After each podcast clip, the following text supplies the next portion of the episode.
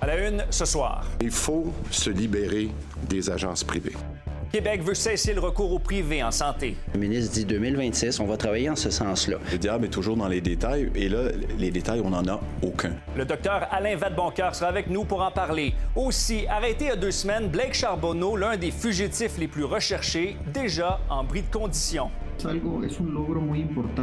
Il était primordial pour nous de protéger nos citoyens en retirant cette personne de notre territoire.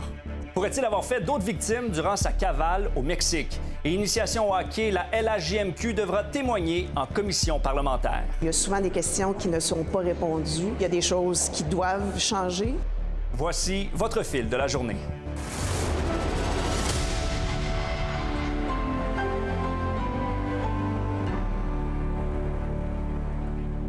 Mercredi. Le ministre de la Santé, Christian Dubé, est passé de la parole aux actes aujourd'hui pour s'attaquer aux agences privées de placement en santé. Ces agences qui sont venues compétitionner le réseau public euh, en lui soutirant du personnel infirmier ou des préposés aux bénéficiaires. D'ici 2026, le réseau public ne pourra tout simplement plus faire appel à ces agences. Mais ça risque de brasser parce que la majorité de leurs employés veulent tout simplement pas retourner au public. Simon, euh, le ministre Dubé, euh, lui, dit être convaincu de pouvoir attirer à nouveau les infirmières dans le public.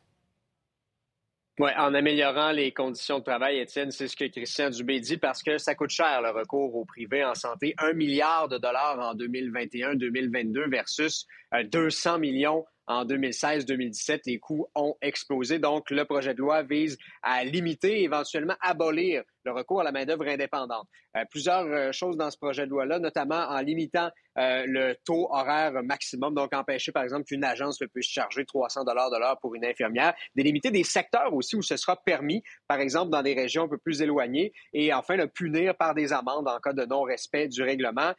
donc, abolir le recours à la main-d'œuvre indépendante, ben, ça se fait sur un horizon de quelques années. Là. par exemple, on veut l'empêcher dans les secteurs urbains euh, donc, dans les grands centres dès 2024, dans les secteurs qu'on dit mitoyens, et ça, le terme mitoyen reste à définir d'ailleurs dans le projet de loi pour 2025 et dans les régions éloignées euh, pour 2026. Le ministre Dubé qui compte euh, attirer et retenir des travailleurs, des travailleuses dans le réseau. pour lui, c'est sa principale mission. Moi, je veux être capable pour les cinq prochaines années, puis c'est ça qu'on a la vision dans un changement de culture. C'est pas juste de les attirer, je veux les retenir ceux maintenant qui sont ici, puis c'est pour ça que je les avertis d'avance, que ce changement de culture-là avec les agences privées, c'est fini. C'est fini. Je donne des dates, là. Mais il y a certaines zones de flou dans ce projet de loi-là, c'est un peu le message des oppositions aujourd'hui, hein? Oui, bien pour les oppositions, euh, horizon 2026, c'est trop long. Le projet de loi donne beaucoup de pouvoir au ministre parce que c'est un projet de loi qui va inclure surtout des règlements. Et les règlements, ben, c'est le ministre, le ministère qui a le pouvoir de les établir. Et euh, ben, on s'inquiète aussi d'être réellement capable de combler le manque de personnel dans le public. Le ministre dit 2026. Moi, je trouve qu'il a pris un chemin qui est bien compliqué puis qui est bien long. Mais je vais le prendre au mot. Son objectif, c'est ça. Fait qu'on va travailler en ce sens-là. Euh, le diable est toujours dans les détails. Et là, les détails, on n'en a aucun. Euh, donc, euh, c'est un peu difficile de, se prononcer sur, à savoir si, si, ça peut fonctionner. On se donne un délai de trois ans, mais on se dit qu'on pourrait le prolonger. Mettez-vous dans la peau d'une infirmière qui a quitté le réseau, d'une infirmière, d'une préposée ou quiconque a quitté le réseau au cours des dernières années pour aller faire du travail en agence. Est-ce que ce que le ministre propose aujourd'hui va vous ramener vers le réseau? La réponse, à court terme, c'est non. Oui, puis là, les syndicats ont réagi, mais aussi les fameuses agences de placement. Ils disent quoi, tout, ce monde-là? Là? On les entend plus rarement, les, les agents. J'ai parlé au euh, président de l'Association des entreprises privées du personnel soignant, M. Lapointe, qui lui-même est PDG d'une entreprise de placement en soins infirmiers. Pour lui, ben, le public s'en sortira tout simplement pas euh, sans les agences. Puis pour la FIC, eh ben, c'est un projet de loi qui manque de précision. S'il y avait une ouverture de la part du gouvernement pour discuter avec nous, c'est évident qu'on aurait été présent à la table pour établir cet encadrement-là. Mais un encadrement qui vise l'asphyxie d'une industrie, euh, évidemment, on ne peut pas être en accord avec une telle approche, puis on pense qu'elle va avoir des effets désastreux pour, euh, pour la population en termes d'accès aux soins. C'est quoi exactement les euh, circonstances exceptionnelles pour qu'un établissement de santé fasse affaire à une agence, c'est pas inscrit? Donc, il reste ça probablement pour lui attacher. Donc, c'est énormément de choses qui restent à voir et c'est pour ça que pour nous, c'est trop vague. On va d'ailleurs en discuter dans quelques instants avec notre collaborateur Alain Vadeboncoeur. Merci beaucoup, Simon. Bonne soirée. Mais d'abord, on vous présente une nouvelle mesure mise en place pour tenter d'alléger la situation dans les urgences. C'est un projet pilote à l'urgence de l'hôpital Santa Cabrini à Montréal. On y a installé un guichet d'accès à la première ligne. Ça va permettre de filtrer les patients pour, que, pour qui l'urgence n'est pas la meilleure option, a pu constater Fanny Lachance-Paquette. Madame Laflamme, il y a un projet pilote ici à l'urgence à Santa Cabrini parce qu'on veut désengorger les urgences. Comment ça fonctionne? Disons que je suis une patiente. Alors, un sort. Vous allez vraiment venir euh, consulter ici le kiosque de l'agente administrative. Elle va faire un premier filtre. Elle va vous poser quelques questions. Selon le filtre de l'agente, si elle juge que c'est un cas potentiellement réorientable, la patiente va rentrer puis va consulter l'infirmière du GAP qui va vraiment faire une évaluation un petit peu plus poussée puis va déterminer est-ce que cette patiente-là, je peux la réorienter vers le bon service? Donc, ça peut être un médecin, ça peut être un rendez-vous dans la journée même, mais ça peut être un autre service comme la pharmacie, le CLSC. Seriez-vous disponible cet après-midi à 2 heures? Oh, si vite que ça. Oui. Euh, oui, c'est à quel endroit? Euh, en fait, on a toutes sortes de cas qui se présentent. On peut avoir euh, des infections urinaires, on peut les envoyer en clinique, euh, tout ce qui est des besoins pour compléter des documents. Tout ce qui est renouvellement de prescription, c'est des patients qu'on peut réorienter. Puis quand on parle de rediriger, est-ce qu'on va faire les appels pour ces gens-là? Est-ce qu'on va leur trouver directement le rendez-vous? Tout à fait. Donc, si la personne se présente à l'urgence puis qu'elle est réorientable, elle va sortir avec le rendez-vous. Souvent, là, c'est pour la journée même. Nous, on a vu quand même des impacts dans le sens qu'ils réfèrent quand même plusieurs patients qui n'ont pas à passer par le processus triage. Donc, euh, ça nous libère aussi euh, du temps pour nos infirmières au triage. Et là, ça fait trois semaines à peu près qu'on est en projet pilote ici. Euh, il y a combien de personnes que vous avez réorientées qui ne se sont pas retrouvées finalement dans la salle d'attente de l'urgence? En fait, selon nos heures de couverture, hein, nous, on est ici euh, sur un, quart de 8 heures. Euh, on voit entre 25 et 30 patients par jour au filtre GAP et on réoriente entre 25 et 50% Donc, on peut parler d'une dizaine de patients par jour qu'on est capable de réorienter à l'extérieur de l'urgence. Mon cas, il n'a pas besoin des urgences. Elle m'a donné un rendez-vous à la clinique pour demain à 10 h. Ça m'arrange. Pas besoin d'attendre? Non, pas, pas, besoin. Est-ce que vous saviez qu'il y avait ce genre de service-là ici? Oui, euh, pas mal de fois, j'ai essayé ces services parce que malheureusement, j'ai pas de médecin de famille. Puis les gens, ils vous disent quoi? Quand ils arrivent, puis que finalement, on peut les réorienter? Ils sont tellement heureux, contents, ils sont reconnaissants. Euh, souvent, ils ne connaissent pas le service. Alors, on leur fait, comme on a dit, là, de l'enseignement, de l'éducation. Donc, même si on ne les réoriente pas, on leur dit la prochaine fois que vous avez un besoin de santé qui est non urgent ou semi-urgent, vous appelez au GAP avant de vous présenter à l'urgence. Donc ça, c'est majeur aussi, ce, volet-là d'éducation à la population là, pour utiliser les bons services. Ici, c'est un projet pilote. L'objectif, c'est d'instaurer ça dans toutes les urgences du Québec. Pensez-vous que c'est réaliste? Absolument, absolument. Tout le monde est content. Bonsoir, Alain. Oui, salut, Étienne. Qu'est-ce que tu en penses de ce projet pilote? Est-ce qu'on devrait l'étendre un peu partout au Québec? Ben, ça fait partie de la grande stratégie d'orienter le patient vers la bonne ressource. Ça doit se passer le plus tôt possible, des fois au 811.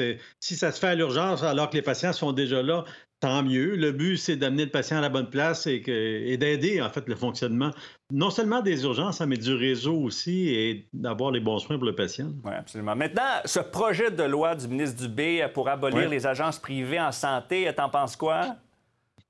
Ben, l'intention est louable, certainement. Euh, je comprends que ça vise un meilleur encadrement, puis aussi même des, pouvoirs d'enquête avec des amendes. Mais en fait, c'est vrai qu'il y, a du flou, c'est-à-dire que tout va dépendre beaucoup des règlements et aussi il y a, une, discrétion ministérielle aussi de, permettre ou non. Donc, tu sais, ça reste quand même ouvert tant qu'on ne voit pas c'est quoi les règlements et les, éléments là, très concrets qui vont être derrière ça. Mais l'intention ben, avait été déjà exprimée et c'est dans la ligne de ça, là, ce que je vois là. Mais 2026 comme échéance pour arrêter d'appeler les agences privées, est-ce que c'est réaliste?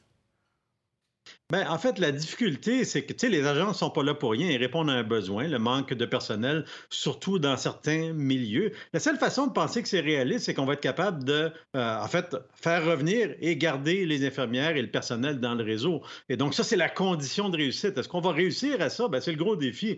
Euh, je suis pas assez de vin pour te dire que ça va marcher, mais ça prend ça. quand, on, voit un sondage où 8 employés d'agences privées sur 10 disent qu'ils ne veulent, pas revenir dans le réseau, euh, ça nous montre que ça ne sera pas facile. Il va falloir falloir faire quoi pour les ramener, selon toi?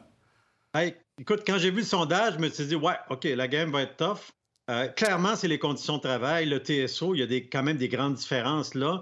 Euh, l'aspect salarial peut-être aussi, mais c'est clair que les conditions doivent s'améliorer et que le réseau doit être attirant. On ne fera pas de magie. Si ces gens-là s'en vont, non seulement du public, mais du privé, on n'aura pas gagné grand-chose. Parce que ce qui frappe l'imaginaire, évidemment, c'est ces questions d'inéquité. Il y en a, il y a du personnel euh, du réseau public qui travaille le week-end, la nuit, souvent parce que le personnel des agences privées réussit à obtenir quarts de jour. Donc, donc ça, ça ne pourra pas demeurer. Là.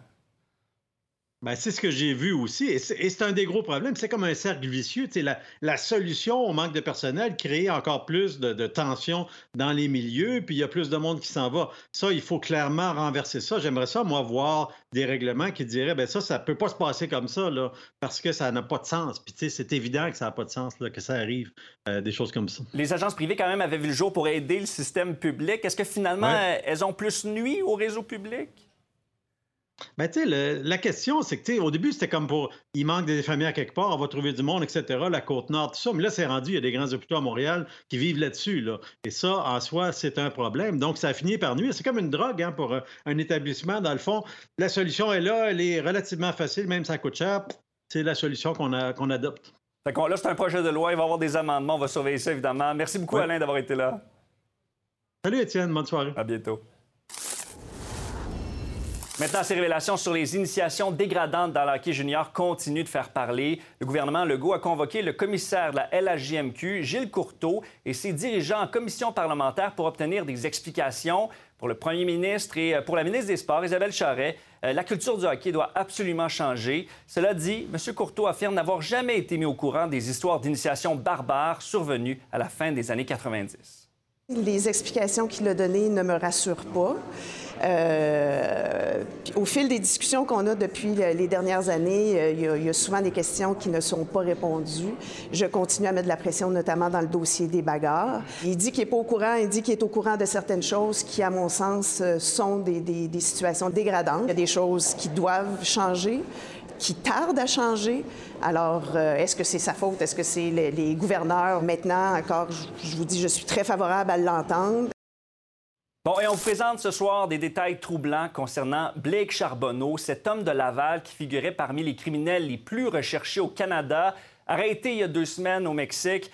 Marie-Michel, c'est un dossier que tu suis euh, depuis longtemps. Oui. Et là, tu as appris qu'il y a des nouvelles accusations qui, pèsent contre Blake Charbonneau. Oui, Blake Charbonneau qui est incarcéré présentement, je vous rappelle, pour des accusations très graves. on parle d'agression sexuelle, agression sexuelle armée, proxénétisme, voie de fait il n'est pas supposé entrer en contact ou tenter d'entrer en contact avec ses présumées victimes. Or, on a appris aujourd'hui qu'il y a eu effectivement une accusation supplémentaire parce que Blake aurait tenté d'entrer en contact avec deux de ses victimes. Je vous rappelle qu'au total, il y en a 11 présentement.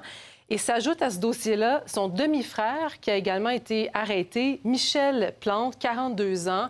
Euh, dans les basses Laurentides à Saint-Jérôme. Donc, son demi-frère, lui, a été accusé d'entrave et on comprend qu'il aurait aider Blake Charbonneau à entrer ou à tenter d'entrer en contact avec ses victimes. Donc, un chef d'accusation pardon, supplémentaire sur, euh, sur ah Blake Charbonneau. Il revient euh, devant les tribunaux demain à Québec. Mais Charbonneau, il était en fuite au Mexique. Et là, toi, tu t'es intéressé à son parcours là-bas. C'est assez troublant ce que tu as appris. Bien, c'est troublant parce qu'il était quand même en cavale depuis deux ans, activement recherché. Hein. Il était, c'était un des criminels, sinon le criminel le plus recherché au Québec, parmi les 25 au Canada recherchés. Il a été arrêté il y a deux semaines. Et j'ai réalisé en parlant avec beaucoup, mais beaucoup de jeunes femmes mexicaines qu'il entrait en contact avec des inconnus là-bas pour tenter d'avoir des relations sexuelles. Et il faisait la même chose ici ah pour trouver ses victimes. Alors, est-ce qu'il aurait fait des victimes au Mexique? La question se pose. Je vous laisse vous en juger dans le reportage que je vous ai présenté. L'arrestation de Blake Charbonneau a fait couler beaucoup d'encre au Québec, mais également au Mexique. Et avec raison, on se trouverait devant un véritable prédateur sexuel qui aurait utilisé les réseaux sociaux pour entrer en contact avec ses victimes, pour les agresser ou les exploiter sexuellement. Après plus d'un an de cavale, sa nouvelle vie sous le soleil a pris fin le 27 janvier dernier. Blake Charbonneau a été arrêté à La Paz, au Mexique, plus précisément dans le quartier Mesquitito, par le groupe tactique d'intervention spécialisé de la police de l'État. Il a fallu cinq mois aux autorités mexicaines pour le retracer. Il était primordial pour nous de protéger nos citoyens en retirant cette personne de notre territoire. Nous avons analysé ses moindres gestes pour pouvoir coordonner l'arrestation. Celle-ci s'est déroulée dans les premières heures du matin. Ça n'a pas pris plus de deux minutes. Il ne s'y attendait pas et l'opération fut un succès, sans aucun blessé. Et Blake Charbonneau vivait la belle vie. Il gérait avec sa conjointe mexicaine une entreprise de tacos au poisson nommée Taco Fish et habitait ce quartier, en banlieue de la ville. Il menait une vie tout à fait normale. Il s'était très bien adapté au Mexique. Sa routine consistait à se lever très tôt, faire des courses, opérer son commerce.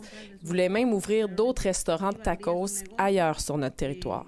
Avant d'habiter à La Paz, Blake vivait à l'autre bout du Mexique, dans la région de Playa del Carmen. Il faut comprendre que Blake Charbonneau a été arrêté le 19 mars 2020 pour menaces, harcèlement et proxénétisme.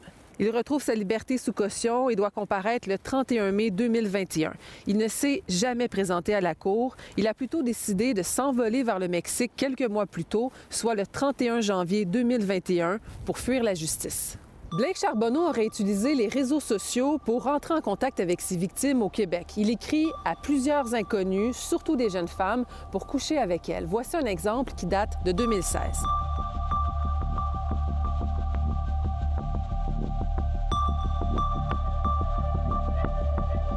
Et pendant qu'il était au Mexique, il a fait exactement le même stratagème. Le 26 juillet 2021, il écrit à cette femme un seul mot sexy. Quelques semaines plus tard, il revient à la charge et lui demande d'avoir des relations sexuelles. Elle répond non en lui demandant pourquoi elle aurait du sexe avec lui. Blake écrit 20 cm, puis envoie pas une, mais trois photos de son pénis en érection. Elle ne répond pas, il la traite de poubelle de sperme, revient à la charge deux mois plus tard pour lui demander si elle veut son sperme. Il va même jusqu'à lui envoyer un message audio. Estoy en Tulum, eh, bebé, si quieres, yo puedo eh, dar un mensaje de texte. Eh, te puedo teléfono. Y si tú estás disponible, yo puedo bien a verte por coger tu boca y tu culo, si tú quieres. So, hasta la próxima vez, bebé. Il contacte également cette femme qui travaille dans l'industrie du sexe. Blake souhaite la rencontrer puis devient très insistant. Il précise qu'il veut du sexe, seulement du sexe. Il lui propose 350 pesos. La femme a peur et refuse le voir. Blake l'insulte, la traitant de stupide. Cette autre femme mexicaine affirme avoir rencontré Blake dans un party à Playa del Carmen. La dernière fois que je l'ai vu, il a essayé de me toucher de force, écrit-elle. Et ces exemples pourraient être la pointe de l'iceberg. Il faut comprendre que les lois au Mexique protègent beaucoup moins les victimes. Les femmes vont rarement porter plainte à la police pour harcèlement ou agression sexuelle par crainte de représailles.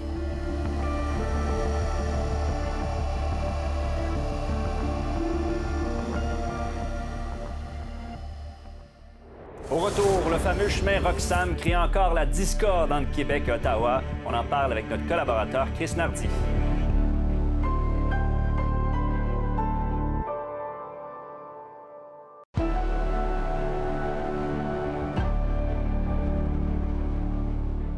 Le souhait du gouvernement québécois a finalement été exaucé. On propose maintenant à certains des migrants qui arrivent au Québec par le chemin Roxham d'aller ailleurs au Canada.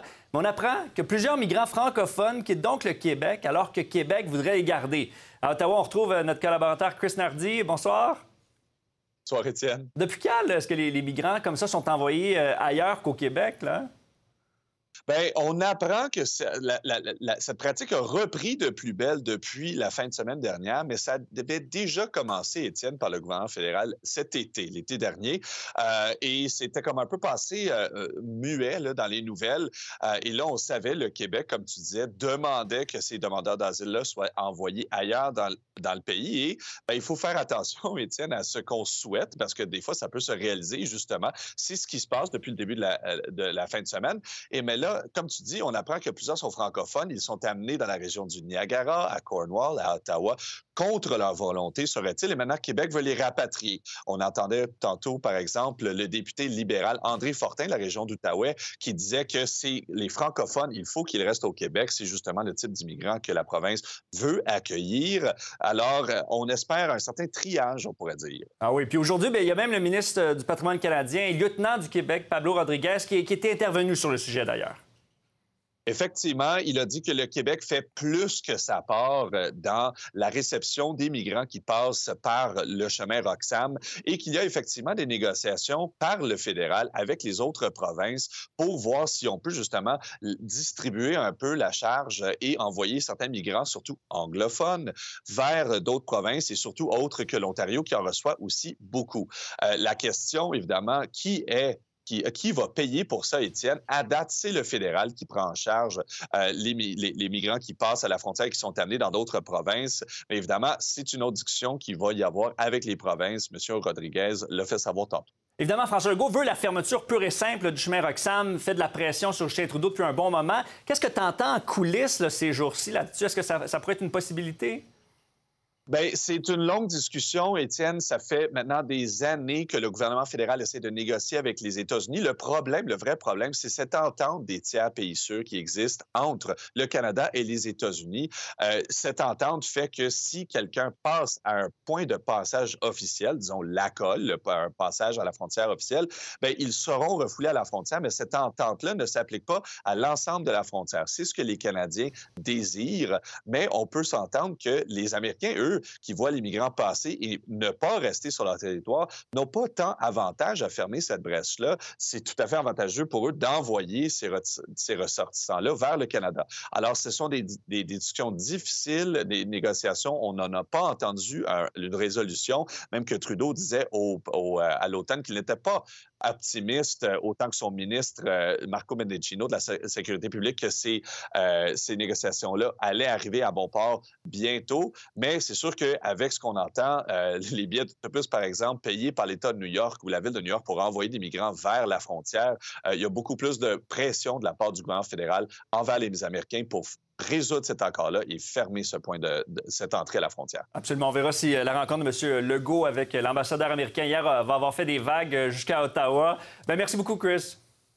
Merci beaucoup, Étienne. Bonne soirée. À Bruxelles, les discussions se poursuivent où des membres de l'OTAN sont réunis afin de trouver le moyen d'accélérer les livraisons d'armement et de munitions à l'Ukraine. Kiev insiste d'ailleurs pour recevoir des avions de combat pour mieux résister à l'invasion russe. Mais la possibilité d'envoyer ce type d'armement ne fait toujours pas l'unanimité. La ministre de la Défense nationale, Anita Anand, a rappelé euh, pour sa part l'intention du Canada d'intensifier son soutien à l'Ukraine. Et après le Canada et les États-Unis, voilà que l'Ukraine affirme avoir également abattu plusieurs ballons dans son espace aérien. La présence de ces objets volants, possiblement russes, a provoqué le déclenchement de sirènes antiaériennes dans la capitale ukrainienne, qui arrive généralement à l'approche de missiles. Depuis le début de la guerre, il y a presque un an, les autorités ukrainiennes ont fait plusieurs fois état de ballons russes dérivant dans leur espace aérien.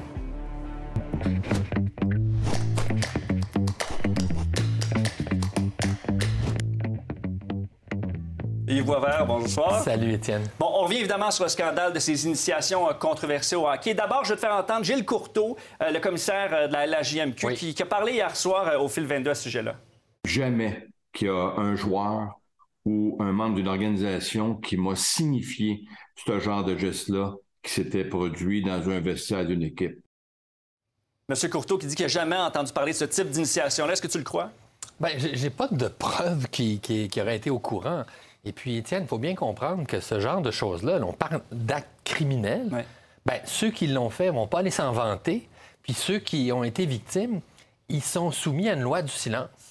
Et même encore, et, là, je veux rien sous-entendre avec ça, mais hier, l'entraîneur du Canadien, quand on lui a demandé s'il avait déjà entendu parler de ça, il a dit Je ne peux pas revenir sur le passé. Hmm. Bon, ça dit ce que ça dit. C'est-à-dire que c'est connu ou c'est l'objet de rumeurs. C'est pas arrivé dans toutes les équipes à toutes les époques, mais les faits qui sont sortis devant ce tribunal ontarien il y a euh, deux semaines, ils sont extrêmement troublants et dérangeants. Maintenant, ça se passe sur 50 ans dans toutes sortes d'endroits. Mais en même temps, la, la, a modifié ses, règles pour les initiations. Ça, ça, prouve pas ça qu'il y avait peut-être un problème si on modifie des règles. Certain. Et ça, euh, et, et, ça, c'est pas juste dans le hockey, là. Et, et, bien sûr, donc, il y avait, il y avait des abus, il y avait, il y avait souvent des beuveries à côté de ça, il y avait toutes sortes de, et, de toutes sortes d'actes qui, euh, d'abus aux, dépens de mineurs. C'est des gens de 15, 16, 17 ans, parce que les nouveaux qui arrivent, généralement 16, 17 ans. Et, donc, c'est pas pour rien qu'on a changé les règlements. Mais de là à savoir nommément qui a fait quoi, ben ça, il ne le savait pas. Maintenant, est-ce que lui, comme commissaire, il a été actif? Est-ce qu'il est allé au-devant des coups? Puisque même s'il ne savait pas les actes précis, est-ce qu'il a entendu des choses au fil des années? Ça fait, fait presque un demi-siècle qu'il était à la LHJMQ, M. Euh, monsieur euh, Courteau. Donc, on va avoir des réponses peut-être à Québec qui veut poser des gestes, justement, l'entendre en commission parlementaire. Québec qui dit que c'est peut-être la culture du hockey qui est toxique. Bien, c'est certain que ça fait partie d'une certaine culture du hockey. Mais j'entends des gens qui disent Ah, ben moi, je ne veux pas envoyer mes enfants dans le hockey. Excuse-moi, j'ai trois enfants, ils sont tous allés dans le hockey, ils n'ont jamais vécu ça. C'est pas partout. Puis d'autre part, ces actes-là, malheureusement, on a vu ça dans les initiations dans les universités, on a vu ça dans d'autres sports, on a vu des cultures toxiques dans le sport de haut niveau. On a vu des entraîneurs qui abusaient de leur pouvoir. On a vu des professeurs. Qui... Comprends-tu ce que je veux dire? C'est que là, on a décidé que c'était le hockey parce qu'on a amalgamé un ensemble de faits très, très graves. Puis là, on dit, mais c'est effrayant ce qui se passe dans le hockey. Oui, mais attention, ça se passe dans les lieux où il y a une culture toxique pour toutes sortes de raisons. Donc, l'étendue du phénomène dans le hockey, ça reste à, vérifier. On a beaucoup ben, de... Là, je pense qu'il faut quand même faire un état des lieux, puis faire témoigner des gens qui savaient quoi à quel moment. Et c'est quoi le, rôle d'entraîneur? On parle beaucoup de ça aussi. Euh, est-ce que ça s'est fait au su et au vu de certains entraîneurs? Je suis pas sûr que tu le dis à ton entraîneur, mais l'entraîneur doit en entendre parler, par exemple, si, ça se passe dans ton équipe de hockey. Alors, donc, il y a, bien, y a bien sûr des gens qui le savent. Il y a surtout des victimes qui n'ont pas parlé. Ils ont le droit de ne pas parler. Mais il y a des gens qui savent des choses et là, ben, c'est le temps peut-être de crever l'abcès. C'est la prochaine étape. Merci beaucoup, Yves. Merci. À bientôt. Une nouvelle vous fait réagir, vous avez une histoire à partager, un sujet d'enquête à transmettre. Je vous invite à nous écrire à l'adresse courriel suivante, ma nouvelle à nouveau.info.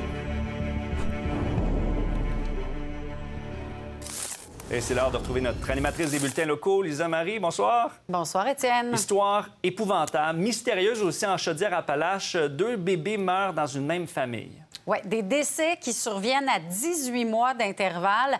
Le premier remonte au mois de mai 2020. La cause n'a pas été établie malgré l'enquête du coroner. Le deuxième bébé, lui, présentait des blessures graves à son décès, si bien que la Sûreté du Québec a ouvert une enquête qui est d'ailleurs toujours en cours en ce moment. En attendant la fin de l'enquête policière, bien, la garde des deux autres enfants du couple leur a été retirée par la DPJ en décembre dernier. On regarde tout de suite un extrait du reportage extrêmement troublant de mon collègue Jean-Simon Buis. Avec le décès de deux enfants dans les 18 mois, je ne vois pas comment le juge Charette aurait pu euh, dévier de, ce jugement-là. C'était tout à fait dans, un raisonnement qui est, qui est euh, logique. là, la DPJ n'avait d'autre choix que de retirer ces enfants-là de leur milieu pour les protéger, les enfants survivants, parce qu'il y a un risque d'abus physique. L'autre chose particulière dans cette affaire-là, c'est que la mère est très présente sur le réseau social TikTok. Elle a publié des dizaines de vidéos dans lesquelles elle se défend d'avoir quoi que ce soit à voir avec la mort de ses enfants. Oui, une histoire qu'on va surveiller absolument. Puis on va voir le reportage dans quelques instants sur nos ondes. Merci ouais, beaucoup. Extrêmement euh, troublant. Les détails sur nouveau.info également et dans un fil. Bon bulletin, Lisa Marie. Bonne soirée. bon bulletin, Étienne. Bye bye.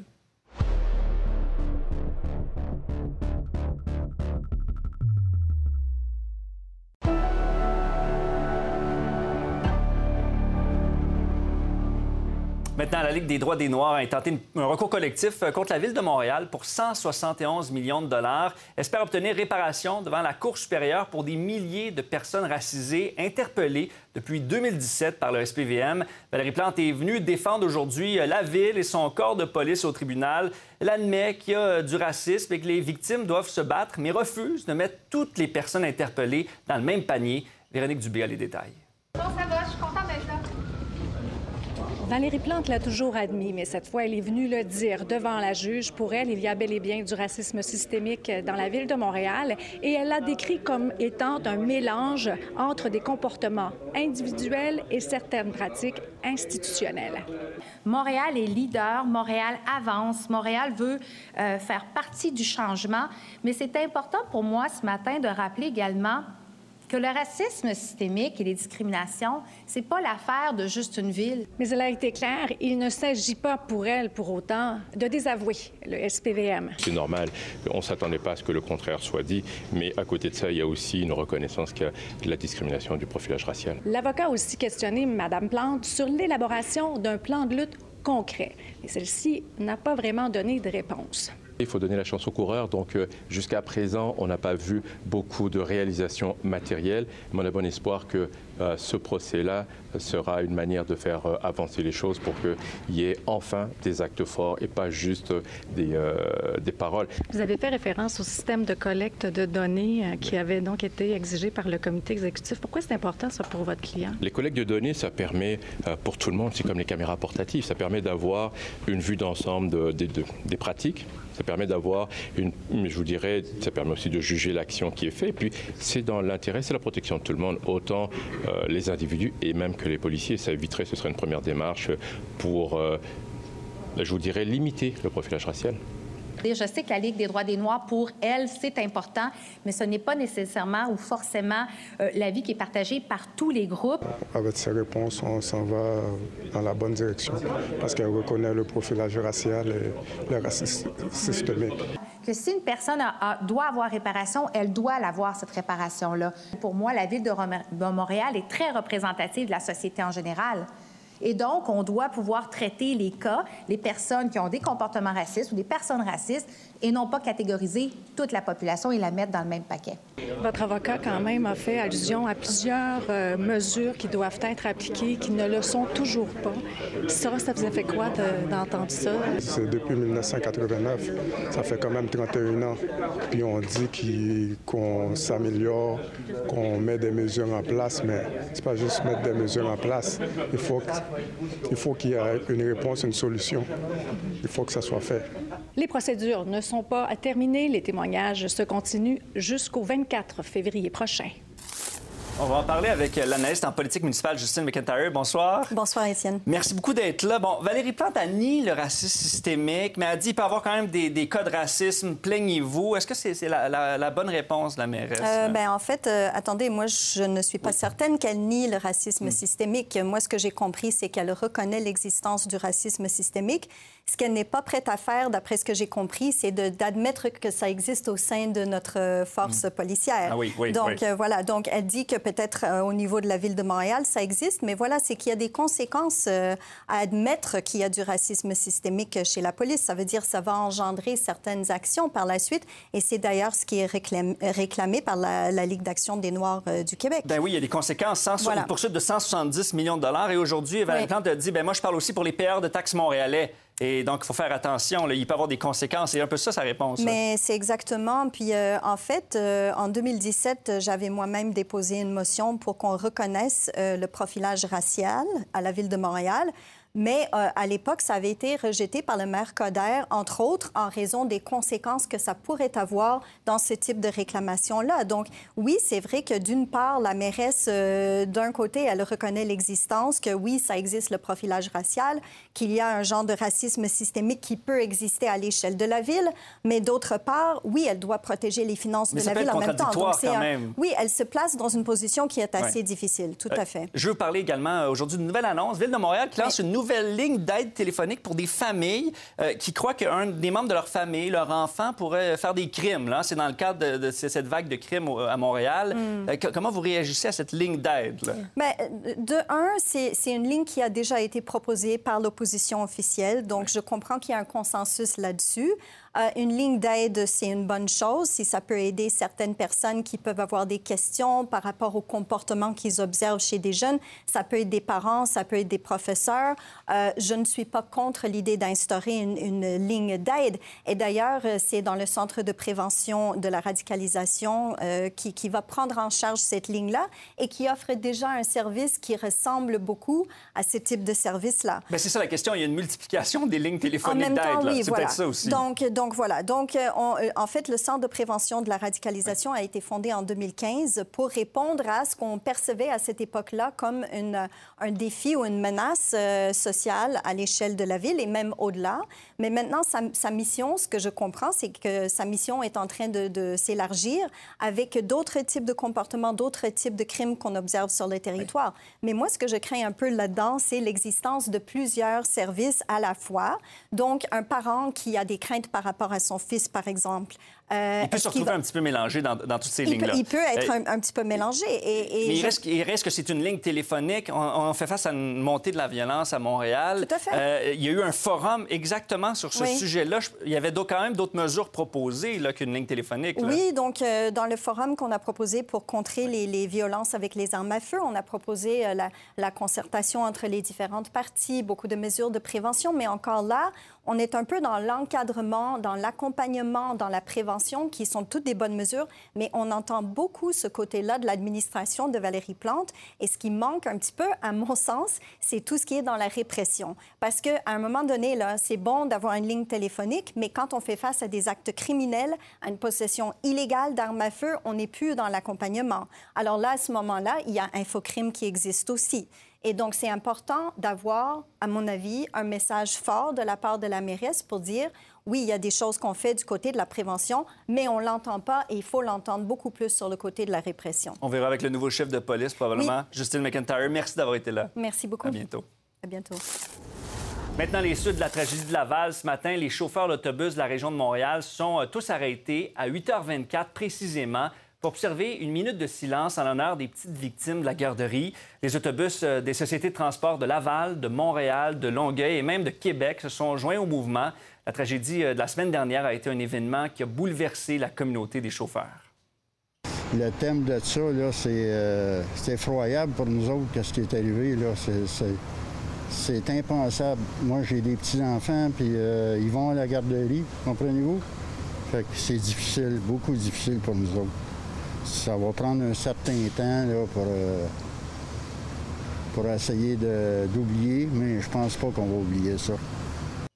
Au jour 3 de l'enquête publique qui vise à mettre en lumière les circonstances des décès de Martin Carpentier et de ses filles Nora et Romy, le coroner a entendu plusieurs policiers de la Sûreté du Québec. On a notamment appris euh, plus tôt aujourd'hui euh, qu'au lendemain de l'accident, des policiers savaient déjà que Martin Carpentier était dépressif et qu'il aurait pu commettre volontairement l'accident. Rappelons que l'alerte Amber, elle, euh, a été déclenchée plus de neuf heures plus tard. Laurence, c'est ce qu'on a appris pendant le témoignage de l'enquêteur de la Sûreté du Québec, Kevin Camiré. Oui, exactement. L'enquêteur a été invité à expliquer tout ce qu'il a fait cette soirée-là, le soir de l'accident, à partir de son arrivée sur les lieux. Il a expliqué qu'il a passé la nuit à amasser différentes informations, notamment en parlant avec la famille de Martin Carpentier. Et c'est là qu'il aurait appris que Martin Carpentier euh, n'allait pas vraiment bien, qu'il était dépressif et que l'accident aurait pu être volontaire. Et un des, des indices qui lui laissait croire ça, c'est que Martin Carpentier avait envoyé un texto qui disait euh, I love you forever à sa conjointe du moment. Et ce, à peine six minutes après que les premiers appels des témoins euh, rentrent là, au euh, service d'urgence concernant l'accident. et l'enquêteur a dit que c'est vers 6h30 qu'il avait toutes ces informations-là en sa possession et que ça avait plus l'air d'une disparition que d'une simple collision. et l'enquêteur a aussi dit au coroner avoir eu des discussions par rapport aux critères d'une alerte Amber avec un supérieur euh, dans l'avant-midi, avant 10 heures, qu'il a dit, euh, mais que c'était pas à lui de prendre cette décision. Euh, mais comme on sait maintenant, l'alerte Amber a été déclenchée environ 9 heures plus tard, donc vers 15 heures le lendemain de l'accident. Oui. Puis là, Laurence, il y a un autre policier, un maître chien, qui a raconté au coroner avoir eu de la difficulté à faire son travail. Oui, parce que la scène, là, aux alentours de l'accident, était contaminée par des traces de pas, des odeurs. Et le policier euh, Stéphane Ranger expliquait que les chiens, dans ce temps-là, ont de la difficulté à faire leur travail, euh, qu'ils n'avaient vu, euh, jamais vu une scène aussi contaminée, quoique dans les circonstances, c'était normal, parce que tout le monde s'était pressé sur les lieux pour tenter de retrouver Martin Carpentier et ses filles. Il a aussi dit que le manque d'informations sur Martin Carpentier lui avait nuit. à ce moment-là, on ne savait pas pourquoi Martin Carpentier avait disparu, euh, dans quel état il était, est-ce qu'il avait de l'alcool en cause, est-ce qu'il était seul avec ses filles. Euh, et le policier a affirmé là, que ce genre d'information, le profil de la personne qu'on recherche, euh, c'est important de l'avoir parce que ça, ça permet d'améliorer les chances de retrouver la personne.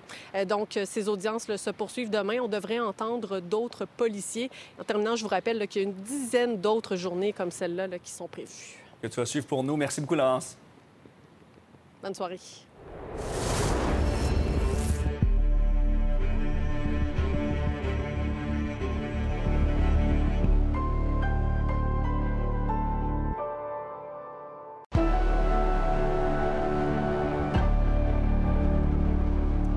sur cette euh, triste histoire dans le coin de Québec où deux poupons d'une famille de Chaudière-Appalaches ont perdu la vie, et ce à 18 mois d'intervalle. Le deuxième bébé présentait euh, des blessures graves à son décès.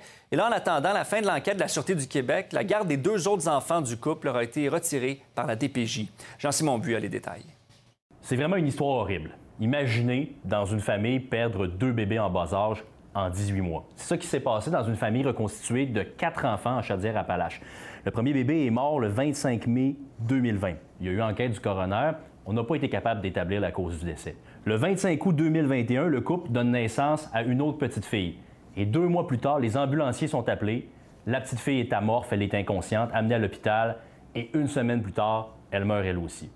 C'est un drame en soi, sauf qu'il y sous roche, parce que la petite fille présente des blessures graves, des fractures aux côtes, aux fémurs, une hémorragie cérébrale. Alors, il y a une enquête qui est lancée. Une enquête d'ailleurs qui est encore en cours, enquête de la Sûreté du Québec. Donc, on n'a pas accès au rapport du coroner. Sauf qu'évidemment, la DPJ s'en est mêlée. Et là, le 9 décembre dernier, il y a un jugement qui est tombé. La garde des deux autres enfants du couple aurait été retirée. Et le jugement, il est vraiment sans équivoque. Je vous cite quelques extraits. Âgé de quelques semaines à son décès, l'enfant était d'une extrême vulnérabilité et dépendait entièrement d'eux elle a subi au cours de sa courte vie de la part d'un ou l'autre de ses parents des sévices d'une grande violence qui ont entraîné son décès. Et le juge conclut qu'en raison de ces sévices-là, il y a des risques pour les autres enfants. Je vous le cite. La gravité des blessures ayant occasionné le décès de l'enfant, l'absence de reconnaissance de ses abus par ses parents, l'incapacité d'en identifier le ou les auteurs, la méfiance de madame et monsieur envers la DPJ, la vulnérabilité des enfants permettent de conclure que les deux jeunes filles encourent un risque sérieux d'être victimes d'abus physiques. À la lecture de ce jugement, avec le décès de deux enfants dans les 18 mois, je ne vois pas comment le juge Charette aurait pu euh, dévier de, ce jugement-là. C'était tout à fait dans un raisonnement qui est, euh, logique. Qu'est-ce qu'il avait devant lui? Il avait un enfant qui est venu avec quand même euh, à l'hôpital, qui est rendu avec des blessures graves. Et il a également une preuve d'un expert qui vient dire au tribunal que ce n'est pas euh, une condition médicale, que c'était des blessures qui ont été affligées à cet enfant. Et là, la DPJ n'avait d'autre choix que de retirer ces enfants-là de leur milieu pour les protéger, les enfants survivants, parce qu'il y a un risque d'abus physique. L'autre chose particulière dans cette affaire-là, c'est que la mère est très présente sur le réseau social TikTok. Elle a publié des dizaines de vidéos dans lesquelles elle se défend d'avoir quoi que ce soit à voir avec la mort de ses enfants, ou est-ce qu'elle débat avec des internautes, ou est-ce qu'elle se met en scène avec ses enfants, dont la garde a été retirée par la Cour récemment. La loi est claire. On ne peut pas identifier un enfant. Euh, donc, lorsque lorsqu'on est la DPJ dans sa vie, on ne peut pas aller dans les réseaux sociaux, sur les réseaux sociaux, et afficher euh, qu'on a un enjeu et qu'on arrive à, vous, à savoir qui vous êtes. On peut identifier l'enfant en faisant ça. Donc, c'est sûr que ce seront des actes qui vont euh, certainement nuire à cette mère, qui devrait laisser le processus judiciaire suivre son cours dans le respect, en fait, de, de cet enfant-là qui n'est plus au monde. On doit savoir qu'est-ce qui s'est passé, pourquoi il est décédé.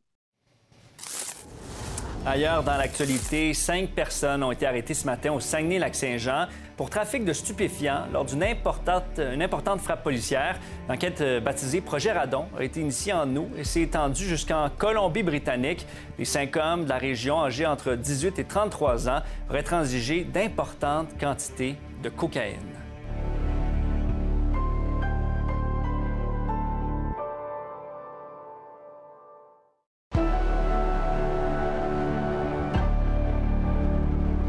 Bonsoir, Michel. Bonsoir, Étienne. Bon, on a pris en fin de journée euh, la retraite de, la commissaire de la GRC.